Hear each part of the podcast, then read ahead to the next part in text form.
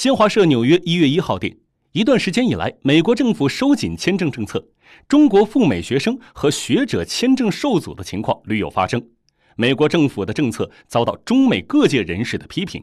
与此同时，业内人士建议有意赴美留学的中国学子做好两手准备：一是，在选择留学专业之前做好调研，尽可能避免出现因专业原因拿不到签证的情况；二是，在国内选择好适合自己的发展平台，做到去留两从容。